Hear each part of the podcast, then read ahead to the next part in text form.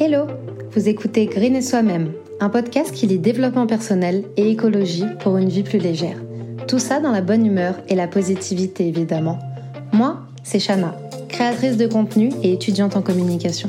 C'est moi que vous retrouverez chaque semaine sur Green et Soi-même. Trêve de blabla, je vous souhaite une bonne écoute. Bien le bonjour Alors aujourd'hui on se retrouve pour un nouvel épisode du podcast Green et Soi-même où on va parler de l'industrie de la mode. Alors ça va pas être le sujet le plus fun à aborder, mais promis, déjà on va l'aborder avec positivité. Et en plus de ça, je vais vous donner des alternatives pour pouvoir être euh, à la pointe de la mode sans participer à cette industrie qui, on va le voir, euh, pose énormément de, problèmes. Depuis quelques années, je trouve qu'on s'est vachement euh, transformé en société de consommation de masse par rapport à ce que c'était à l'époque de nos grands-parents ou même de nos parents. On consomme plus par besoin, mais plus par désir, par envie. Et des fois, faut avouer qu'on abuse un peu. Ça fait ni plaisir à notre porte-monnaie, ni à notre banquier qui nous appelle tous les samedis pour nous dire qu'on est dans le rouge. Je trouve qu'on on a tendance à toujours vouloir plus et on a vraiment du mal à se contenter de ce qu'on a déjà. Il faut dire que les industries ne nous aident absolument pas parce que l'offre de produits, elle s'agrandit chaque jour et ça devient de plus en plus difficile de, de résister à l'achat, on va dire. Et malheureusement, les domaines qui sont concernés, comme la mode, entre autres, font des dégâts au niveau environnemental. Mais je vous rassure, vous pouvez avoir un super style sans participer à l'industrie du textile qui a beaucoup de points négatifs, malheureusement. Après moi-même, il y a encore trois ans, je m'habillais chez les rois de la fast fashion, comme Zara, H&M, Pull&Bear et j'en passe, parce que j'étais pas au courant des dessous de cette énorme industrie. Évidemment, on nous en parle pas, sinon je pense que cette industrie régresserait énormément.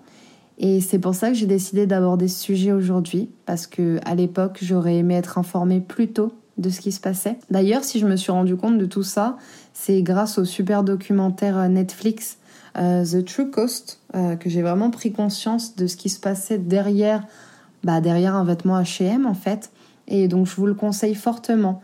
Euh, si vous avez Netflix, bah, vous êtes des petits chanceux. Et si jamais vous l'avez pas, je pense que vous pouvez, vous pouvez clairement le retrouver en streaming quelque part. Et je vous mettrai un lien vers le trailer qui est disponible sur YouTube si, si ça vous dit. Du coup, maintenant que je vous ai dit tout ça, vous devez vous dire, mais Shana, c'est quoi le problème avec l'industrie du textile? Pas de panique, j'allais y venir. Alors, faut savoir que l'industrie de la mode, c'est la deuxième industrie la plus polluante dans le monde. Euh, la production d'articles de mode, ça représente 10% des émissions de carbone de l'humanité. Vous pourrez euh, noter que j'ai bien préparé mon épisode. Hein. Je vais été vous chercher des petits chiffres et tout. On fait pas ça à l'arrache ici, ok? Euh, donc je disais 10% des émissions de carbone de l'humanité, ce qui est énorme. Euh, pour vous faire un peu une comparaison, c'est plus que euh, c'est plus que tous les vols internationaux et le transport maritime réunis. Donc ça veut dire que si vous ne participez plus, ou du moins moins, à l'industrie du textile, vous faites un plus grand geste pour l'écologie et pour l'environnement que si vous arrêtiez de prendre l'avion. Vous vous rendez compte Alors qu'on a, on n'a pas tendance à voir ça comme ça, je trouve. Enfin, moi, quand j'ai appris ça, ça m'a vraiment, euh, vraiment choqué. Peut-être que je suis la seule. En plus des émissions de carbone énormes, euh, la mode, ça assèche les sources d'eau, ça pollue les rivières, ça pollue les ruisseaux, parce qu'en fait, ils déversent tous leurs produits chimiques dans, dans la nature. Et on sait que dans l'industrie de la mode, il y a un énorme besoin en coton. Le coton, c'est le troisième consommateur mondial d'eau euh, parce qu'il faut entre 5400 et 19 000 litres d'eau pour produire seulement 1 kg de coton. C'est juste énorme. Euh, par exemple, pour un jean, il faut 11 000 litres d'eau. Genre 11 000 litres d'eau. C'est juste énorme. Enfin, quand on sait qu'il y a des pays qui n'ont même pas l'accès à, à l'eau courante, je me dis comment c'est possible qu'on continue comme ça? Genre, enfin, comment c'est possible que ces industries, elles, arrivent à dormir le soir sur leurs deux oreilles sans se dire que, bah, sans se dire qu'il y a un petit problème, quoi? Moi, c'est vraiment des chiffres qui, qui m'affolent quand on sait que l'eau, c'est une ressource qui est super, euh, super rare. Donc même sans parler du problème de, pollution que le monde de la mode cause, euh, les conditions de travail, franchement, ça me, ça me brise le cœur. Les salaires, ils sont ridicules. Les, les salariés ils doivent toucher entre 1 et 2 euros euh, par heure de travail. Euh, il y a le travail des enfants, parce que forcément, ça se passe dans, dans des pays si pauvres que les enfants doivent travailler aussi. Les horaires, elles sont surhumaines. Les infrastructures, euh, n'en parlons même pas. Je ne sais pas si vous aviez entendu parler, en, c'est en 2013, de l'effondrement du, du, Rana Plaza. En fait, c'est un immeuble au Bangladesh qui euh, abritait plusieurs ateliers de confection qui travaillaient pour différentes marques de vêtements notamment H&M et, Zara, bah, en fait, il s'est effondré le matin du 24 avril 2013, euh, un peu après que tout le monde ait commencé à travailler. Euh, ce qui est horrible, c'est que les salariés, la veille, ils avaient prévenu leurs responsables qu'il y avait des fissures sur les murs et donc est-ce que c'était pas possible de faire quelque chose? Et les, les, responsables les ont juste renvoyés travailler. Et le lendemain, bah, le, bâtiment s'effondrait. Ça a causé 1127 morts. Et cette catastrophe, bah, aujourd'hui, c'est vraiment un des symboles des problèmes liés à, à la fast fashion. Toutes les marques de fast fashion, elles délocalisent pour des coûts de production plus bas. Euh, parce que là-bas, c'est les gens, enfin c'est un pays, c'est des pays tellement pauvres que ce soit l'Inde, le, Bangladesh, la Turquie, il y a des, personnes tellement pauvres en fait qu'elles travailleraient pour rien. Après, qui dit coût de production plus bas, dit niveau de vie bien plus bas également. Dans ce milieu, c'est vraiment produire toujours plus. C'est ça l'objectif et on l'a bien vu avec l'effondrement du, du, Rana Plaza. On les a envoyés euh, se remettre au travail au lieu de gérer le problème c'est vraiment euh, produire peu importe la santé des travailleurs. Heureusement, aujourd'hui, je trouve que la société, elle commence à prendre conscience de certaines réalités et il y a de plus en plus de marques qui commencent à se faire boycotter, même si on y va tout doucement, mais c'est mieux que rien. Les gens, ils commencent à se tourner vers euh, d'autres alternatives. Je trouve que cette prise de conscience, s'est énormément faite euh, sur les réseaux sociaux, parce que évidemment, c'est pas des trucs qu'on va voir passer au journal de 20 heures. En ce moment, on parle énormément euh, des Ouïghours, une communauté euh, musulmane en Chine qui est juste en train de se faire euh, décimer et exploiter. Et ils sont notamment esclaves du, travail des, grandes marques dans l'industrie de la mode. Ils travaillent pour Nike. Et encore, je peux même pas vous parler de travail parce que c'est tout simplement de l'esclavage. Que ça soit Nike, Amazon, Uniqlo, on a eu Lacoste, Gap, Zara, toutes les grandes marques de fast fashion qui se faisaient, euh, qui, bah, qui produisaient euh, leurs produits là-bas. Et je trouve que les réseaux sociaux, ils ont énormément aidé à mettre la lumière sur euh, ce génocide qui est en train de se passer et sur l'énorme problème de, de la mode, bien que les Ouïghours, ce soit tellement plus que ça. Mais on a vu passer énormément de choses sur les réseaux sociaux et je pense que ça a été super bénéfique et en termes de prise de conscience, je veux dire. Je prône vraiment le fait que faut pas se culpabiliser, euh, que ce soit pour la mode ou quoi que ce soit par rapport à l'écologie, et qu'on peut continuer de, de comment dire, de consommer de la fast fashion de temps en temps. Mais pour moi là, les Ouïghours c'est vraiment différent. Acheter des produits d'une marque qui euh, participe à l'esclavage d'une communauté, pour moi, c'est vraiment euh, participer nous-mêmes au génocide qui est en train d'arriver en ce moment. Et évidemment, quand je vous parle, euh, quand je vous parle de pollution, de problèmes d'éthique, je vous parle des marques de fast fashion et pas du tout des marques euh, qui font un réel effort sur leur production et sur leurs conditions de travail. Euh, mais là, depuis tout à l'heure, je vous dis fast fashion, mais vous, ça se trouve, vous êtes en train de vous dire, ça veut dire quoi clairement la fast fashion? Parce que c'est un terme qu'on voit partout, qu'on emploie tout le temps, mais qui est peut-être pas clair pour tout le monde. La fast fashion, en fait, c'est le fait de produire rapidement et fréquemment à bas prix, juste pour suivre les tendances et nous pousser à la consommation. Avant, je sais pas si vous vous souvenez, mais on avait des collections été-hiver Aujourd'hui, ça, ça n'existe plus. Tous les mois, on voit les mannequins de Zara et H&M changer de tenue et de style. Donc en gros, la fast fashion, c'est une mode jetable qui ne se soucie absolument pas de l'impact écologique ni des conditions de travail. Vous vous doutez bien que derrière le si petit prix qu'affichent ces grands groupes, c'est impossible de bien traiter les salariés. Euh, c'est pour ça qu'il y a des conditions misérables avec des salaires infimes euh, et que c'est des hommes, des femmes et des enfants qui fabriquent nos, nos super t-shirts à, à 5 euros. Parce que ce qui compte dans ce milieu-là, comme je vous l'ai dit, c'est le bénéfice, même si cela signifie diminuer le, le bien-être de l'homme. Heureusement, il y a de plus en plus de groupes et de marques éco-responsables qui ont pointé le bout de leur nez parce qu'ils ont compris que nous, petits consommateurs, on avait le pouvoir de choisir où on allait s'habiller. Et ça, je trouve que c'est quand même, euh, c'est quand même ouf. Des fois, on a tendance à oublier euh, qu'à notre échelle, on peut faire énormément de choses. C'est nous qui allons décider de mettre de l'argent dans telle ou telle marque. Pour moi, chaque achat est un vote et c'est à nous de choisir à qui on a envie de le donner. Et ça, pour moi, c'est quelque chose qu'il faut jamais oublier. Donc aujourd'hui, il existe des, des, alternatives pour plus culpabiliser lorsqu'on s'achète une magnifique paire de baskets ou un joli manteau. Alors déjà le truc, parce que là je vous dis pour plus culpabiliser, mais déjà le premier, la première chose qu'il faut se mettre en tête, c'est qu'il faut pas se culpabiliser. Avoir conscience de ce qui se passe, c'est déjà énorme et il faut pas tout arrêter du jour au lendemain. C'est le but ici, c'est de faire des efforts petit à petit. C'est pas de couper la fast fashion euh, dès demain de votre vie. Vous pouvez continuer de de consommer un peu de fast fashion par-ci par-là parce que bah, c'est l'habitude que vous avez. Donc je comprends que c'est difficile de changer ses habitudes. Et déjà, si vous arrivez à prendre conscience de tout ça et à réduire, euh, ne serait-ce qu'un un minimum, je trouve que c'est déjà, déjà super. Faut pas en, faut pas en demander trop. Hein. Je pense que le mieux pour les années à venir, ce serait de se tourner vers ce qu'ils appellent euh, la, la, mode circulaire, qui, au lieu de jeter, veut recycler, réparer ou réutiliser. Et ça, en 2020, bah, c'est possible. Et si jamais vous avez peur pour votre porte-monnaie, promis, il existe des alternatives économiques. Alors moi, mon alternative préférée, celle que j'ai choisie, c'est de consommer de la seconde main.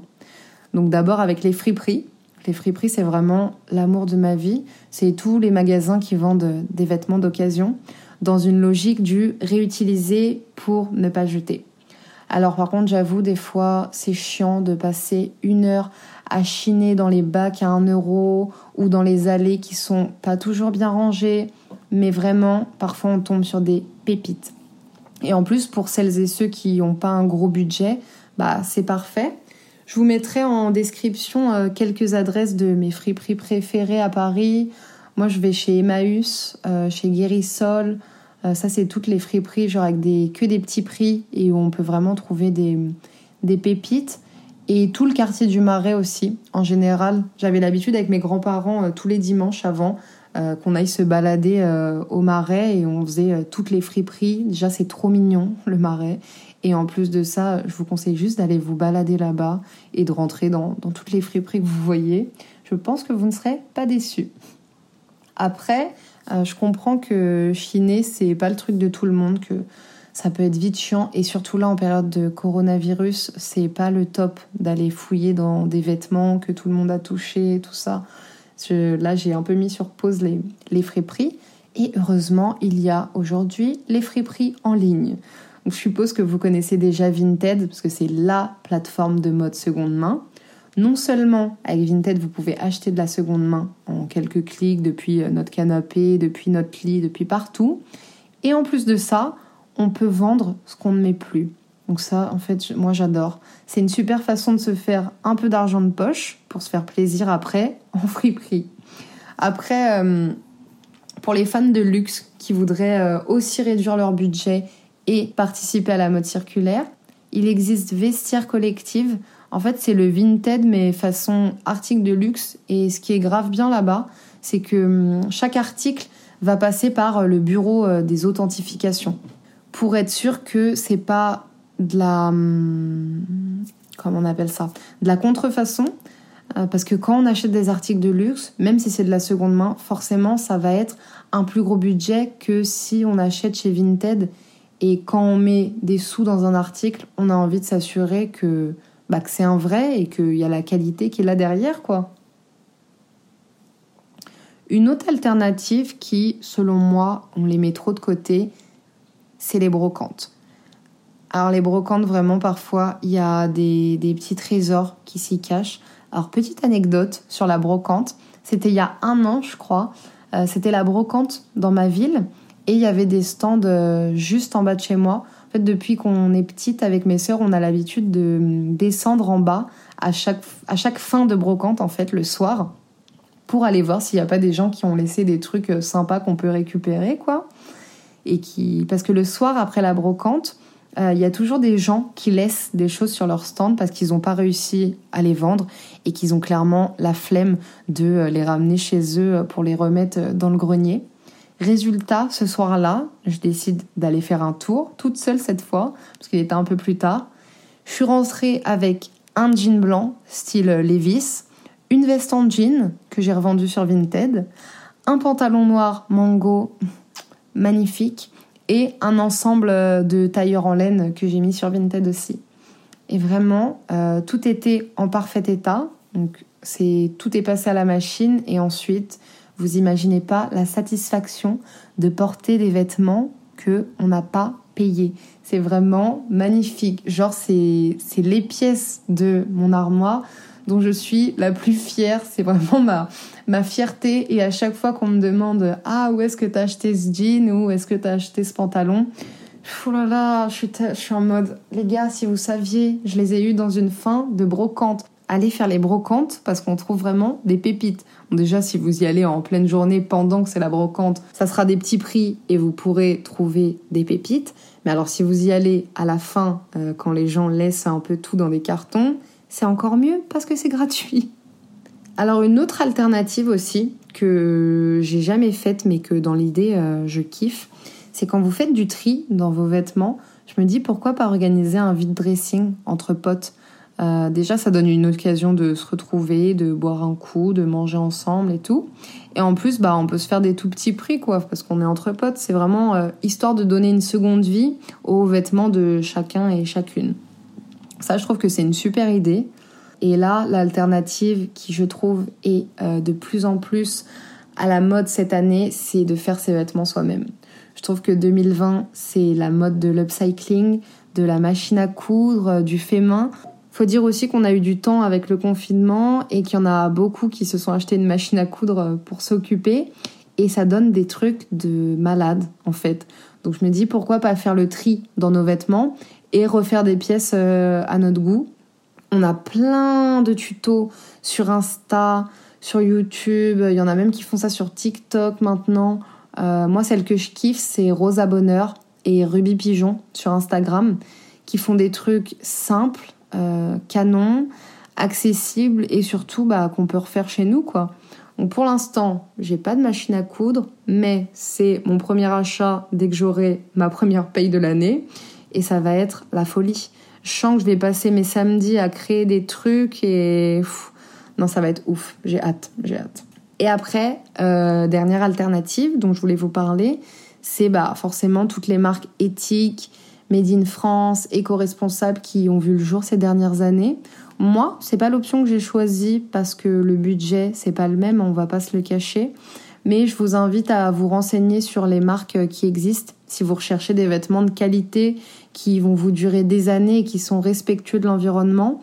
Je me dis que euh, peut-être que c'est mieux d'acheter genre une pièce par mois ou une pièce tous les deux mois qui a été fait dans des super conditions, qui de, la, de super bonne qualité qui va nous durer super longtemps. Peut-être qu'il y en a qui préfèrent acheter comme ça, parce que consommer de la seconde main, euh, ça, ça pollue beaucoup moins. Mais je trouve que le mieux, ce serait quand même de consommer moins et d'être plus dans une logique euh, minimaliste. Donc je sais que pour certains, c'est super difficile de s'éloigner un peu de tout ce qui est fast fashion et de l'industrie de la mode. J'allais dire et de l'industrie de la mort. Non, de l'industrie de la mode. Mais je pense que rien n'est impossible. Quand vous rentrez dans un magasin, réfléchissez un peu plus avant d'acheter un vêtement. Pensez à tout le travail qu'il y a eu derrière, aux conditions que ça a engendré. Demandez-vous par exemple si vous en avez réellement besoin ou si vous en avez déjà 10 à la maison qui ressemblent. Est-ce que vous allez vraiment le mettre?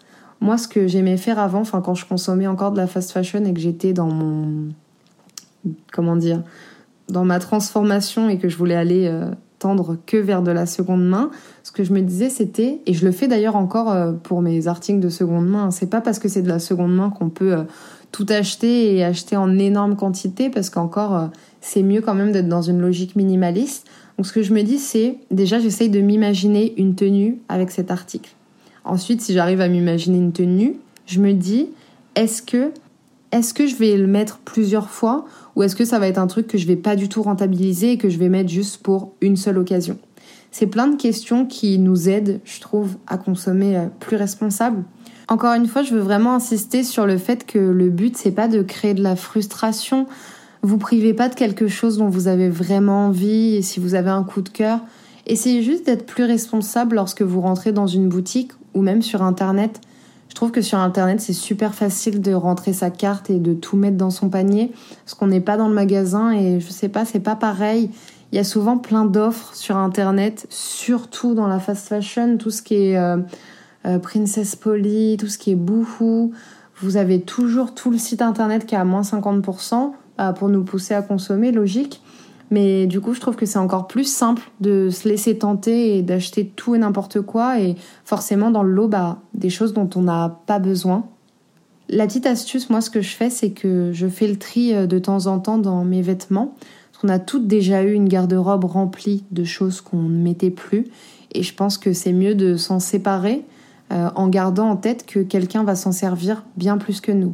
Moi, soit je donne ces vêtements, euh, soit je les vends, ou soit j'en fais quelque chose d'autre parce que même si j'ai pas de machine à coudre, j'ai une paire de ciseaux et euh, la dernière fois je me suis tapé un délire avec euh, les crop tops.